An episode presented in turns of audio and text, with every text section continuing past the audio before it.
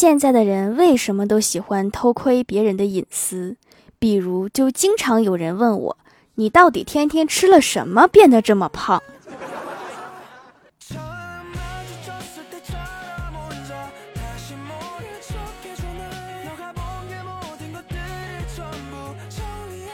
Hello，蜀山的土豆们，这里是甜萌仙侠段子秀欢乐江湖，我是你们萌豆萌豆的小薯条。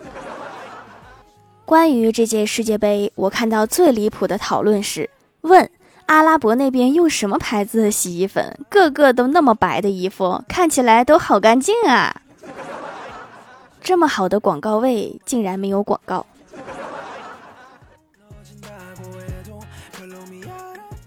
在网上看到一个段子：小偷师傅和他徒弟两个人晚上潜入一个房间，里面打开了很多的保险箱。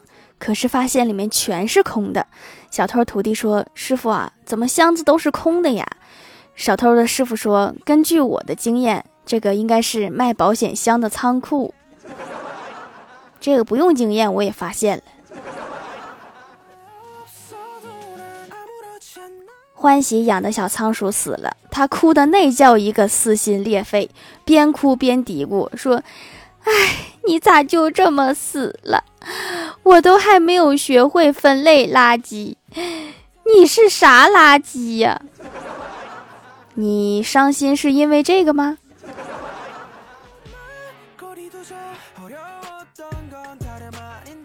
我在外面租了一间房，想给房东阿姨一个好印象，就编瞎话说：“你知道吗，阿姨？我从原来住的房间搬出来时，那边的房东阿姨哭着不让我走。”然后房东阿姨说。在这儿不会有这种事情的，我租房都是预先付房租的。我是说人家舍不得我走，不是我耍无赖不让我走。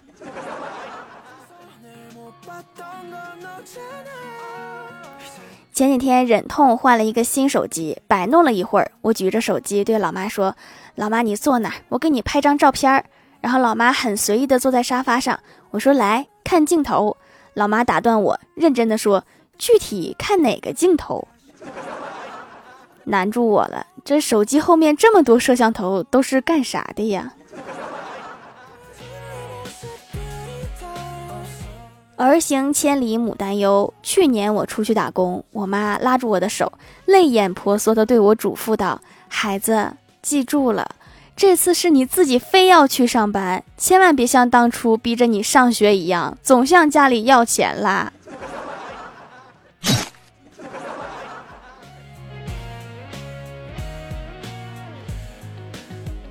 李逍遥今天鼓起勇气跟女神表白，说：“假如我又丑又穷又矮又笨，你还会爱我吗？”女神认真的望着李逍遥说：“你觉得你还用假如吗？”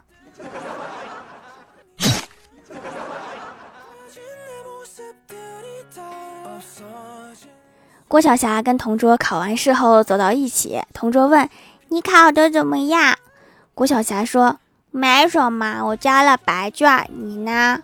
同桌叹气道：“哎，我也是白卷。”郭晓霞担忧地说：“哎，这可怎么办呀？老师会不会觉得我们两个卷子雷同，说我们是作弊呀？”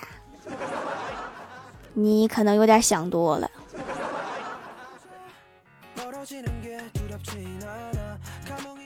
早餐摊前，郭大嫂领着郭晓霞买包子。郭晓霞的包子掉在了地上，郭大嫂从容的捡起来，又放入了袋子。郭晓霞要那个包子，郭大嫂打掉儿子的手，说：“怎么这么不懂事？那个脏了，回家给你爸吃。”郭大侠平时都是这待遇吗？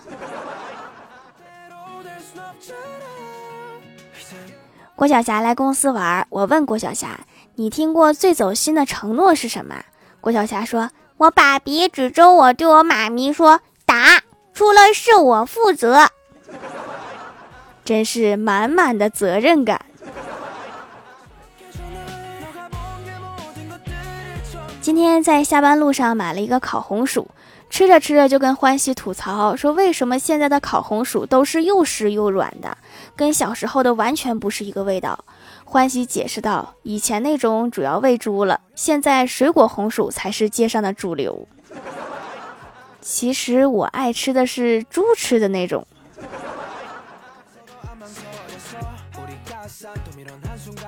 记得上大学的时候，有一次晚自习，欢喜在最后一排睡觉，突然醒了，然后站起来走到教室门口，把灯关了，接着回到座位继续睡。教室的人都看傻了，这孩子是不是以为在家睡觉呢？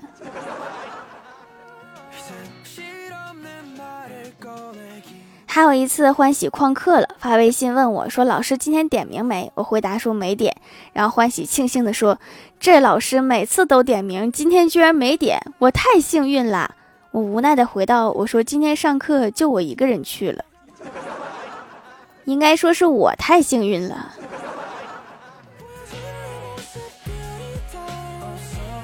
晚上无聊刷视频，看到一个新闻：男子开车时看手机，不慎追尾运钞车，双方非常紧张，枪都上膛了。然后底下有网友评论说：“运钞车为什么带那么多现金？打个卡不是更方便吗？”运卡的那个应该叫卡车。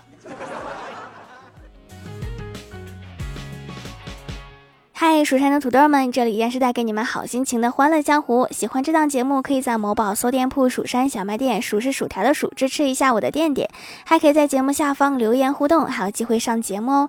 下面来分享一下听友留言。首先，第一位叫做蜀山派的小粉粉，他说：“悄悄告诉你，薯条，我是四川人。哦，那我也悄悄告诉你，我是东北人。”下一位叫做是清玄呀，他说：“条条我来啦，条十二月十五日就是我的生日啦，能提前祝我生日快乐吗？我怕生日那天评论就要等到明年才会被读。生日快乐哈，被你猜对了。如果你十五号评论，那么真的要很久才会被读。今天是十一月二十九号。”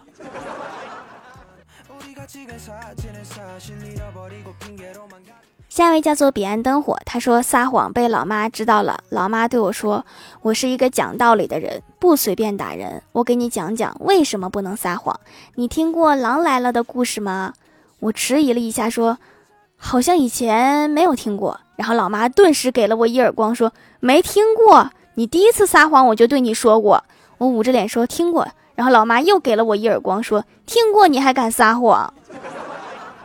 女人讲道理真可怕。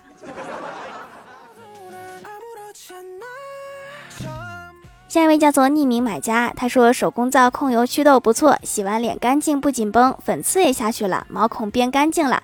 室友推荐的，他之前用的就是这款，用过之后就知道有多好用啦。下一位叫做奋斗的胖嘟嘟，他说：“薯条，你啥时候把我从你黑名单里放出来呀？啥玩意儿？你在我黑名单里的话，你是怎么评论的？”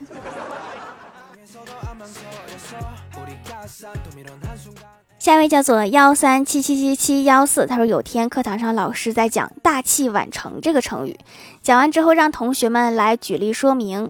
第一个同学回答道：‘刘备四十六岁开始帝王之路。’第二个同学道。”姜太公八十岁遇文王，开始拜相之路。第三个，这时老师点名让郭晓霞来举例。郭晓霞想了一会儿，才说：“白素贞一千多岁下山谈恋爱。”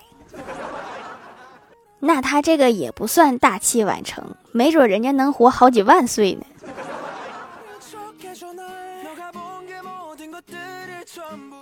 下一位叫做一条一条数一数数数条，他说四年一次的世界杯又开始了，中国的孩子们去了，当了揭幕战护旗手；中国的裁判去了，当了球场法官；中国的工人去了，建设了球场；中国的产品去了，点缀了货架；中国的球迷去了，燃烧了激情。只剩国足没去，省得全国人民闹心。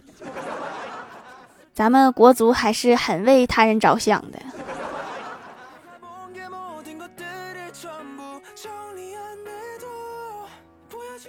下一位叫做外贸李先生，他说下巴有闭口，下了课回家就挤，但是毛孔变大了，闭口更多了。试了下紫草皂，确实有改善，不是出来了，是直接消失了，不知道哪儿去了，反正没了。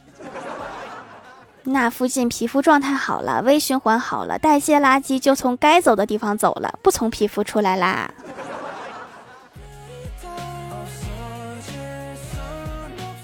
下一位叫做林小诗，他说：“条条，我跟你说，不管是什么手机，那一格电，你两个小时看着它，它就能撑两个小时；你两天看着它，它就能撑两天。咋的？是我的目光给它充电了吗？”